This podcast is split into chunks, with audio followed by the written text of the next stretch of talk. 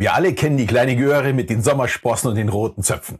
Und Pippi Langstrumpf lebt genau das, was wir alle machen, uns vor. Ich mache mir die Welt wie die Wiede, wie sie mir gefällt. Und ich höre jetzt schon den Einspruch, klar leben wir es nicht in dieser Form aus, dass wir mit einem Pferd und einem Affen unterwegs sind. Aber unser Gehirn verbiegt uns die Realität, bis sie uns gefällt. Wir verändern also nicht die Welt, sondern wir verändern nur unsere Wahrnehmung. Wir ignorieren Fakten, wenn sie nicht in unser Weltbild passen.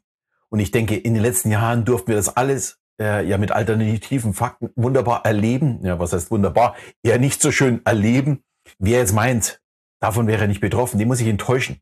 Wir sind alle davon betroffen. Mal mehr, ein bisschen weniger, aber das Ganze passiert natürlich nicht bewusst, sondern geschieht unbewusst, ohne dass wir darüber bewusst nachdenken. Die Extreme erleben wir zum Beispiel in Sekten aber auch bei den QAnon-Anhängern oder bei uns den Querdenkern.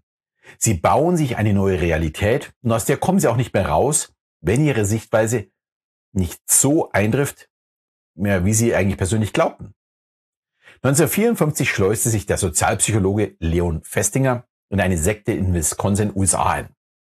Und die Anführerin machte eine Prophezeiung, dass am 21.12. diesen Jahres eine Sinnflut äh, eintritt und die ganze Erde vernichtet wird. Bis auf die Mitglieder dieser Sekte. Sie würden nämlich von Außerirdischen gerettet. Als Außenstehender kann man da natürlich nur schmunzeln und den Kopf schütteln. Manche würden noch sagen, die waren noch nicht so gut informiert. Es gab ja noch kein Internet. Aber leider gibt es auch heute noch genügend solcher Realitätsverbieger. Und obwohl die nötigen Informationen zur Verfügung stehen, wissen sie auch nicht weiter. Aber was soll's? Sie dienen uns zumindest als interessantes Beispiel. Also, der 21.12. kam und was passierte? Ja, natürlich nichts, sonst könntest du mir jetzt auch nicht zuhören. Aber was passiert in der Gruppe? Waren sie enttäuscht, dass die Aliens nicht kamen? Oder haben sie ihre Anführerin die als Lügnerin zum Teufel gejagt? Nein, sie fühlten sich in ihrem Glauben noch zusätzlich bestätigt. Gott habe nur ihren Glauben prüfen wollen. Natürlich ist es jetzt erlaubt, darüber zu schmunzeln. Aber die Wahrheit ist, wir funktionieren alle so.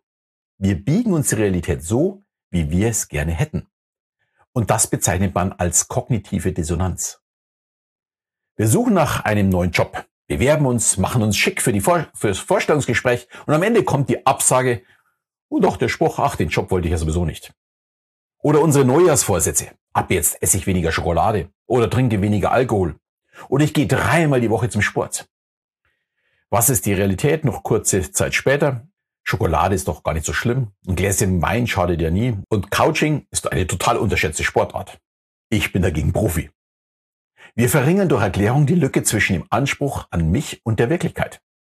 Würde ich es mir nicht schönreden, dann würde ich feststellen, ich bin ja ein Versager. Aber will schon jemand ein Versager sein? Äh, dann doch lieber ein um die Ecke Denker. Schließlich wächst Schokolade auf Bäumen und ist somit ja Obst und Obst ist definitiv gesund. Sehr lustig finde ich in dem Zusammenhang auch die E-Auto-Hasser. Zum einen verstehe ich schon gar nicht, wie man einen Gegenstand hassen kann. Und zum anderen wird mir ja, immer die Kinderarbeit aufgezählt. Und daher würden sie sowas niemals fahren. Wenn ich dann aber ganz freundlich und nett frage, ob die Person den äh, Verbrenner nicht mehr fahren würde, wenn ich ihm sagen würde, dass in seinem Verbrenner mehr Kobalt ist als in meinem LFP-Akku, dann bekomme ich immer ein ungläubiges Kopfschütteln und den Hinweis, dass man ja mit dem Lithiumabbau ganze Landstriche trockenlegt. Da muss ich dann immer lachen, obwohl mir das auch eher zum Meinen wäre. Was hat denn die Ölförderung auf diesem Planeten in den letzten 100, 150 Jahren schon alles kaputt gemacht?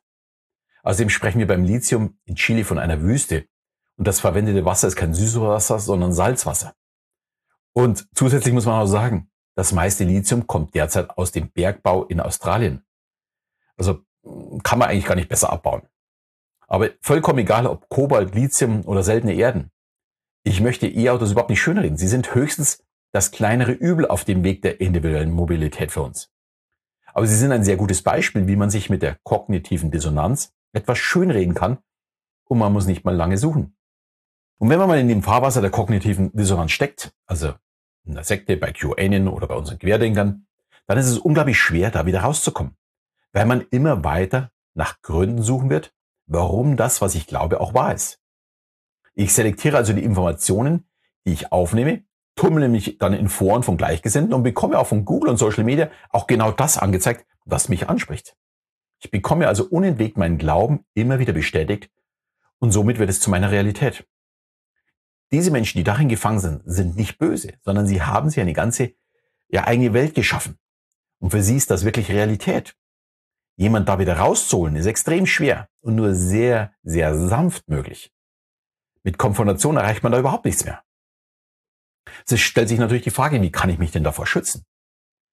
Am wichtigsten wäre ein reflektiertes Handeln und ein Betrachten der Fakten von beiden Seiten aus. Das ist sehr, sehr schwer. Da ich damit meine eigenen Entscheidungen und mein eigenes Handeln kritisiere und ich mir ja immer wieder selbst Fehler eingestehen muss. Ich glaube, da muss ich nicht weiter ausführen. Das Ganze, äh, würde ich mal so salopp sagen, ist ein ganz schönes Brett, das man bohren muss, um dass man da weiterkommt. Keiner will einfach zugeben, dass er sich irgendwo verlaufen hat. Und daher ist es auch so schwer, aus diesem Strudel der kognitiven Dissonanz wieder rauszukommen. Und nachdem klar ist, dass dieser Weg für die meisten Menschen gar nicht zu erreichen ist, ist es wichtig, es gar nicht da reinzugeraten, sich immer wieder ja schon beide Seiten vorher anzusehen. Ehrlich mit sich selbst zu sein, bevor der Rückweg dann irgendwann zu lang wird. Sich selbst ein Versagen einzugestehen ist nämlich äh, nicht leichter als von anderen zu hören, dass man versagt hat. Also lasst uns die Welt verändern, aber bitte in der Realität und nicht nur in der eigenen Wahrnehmung.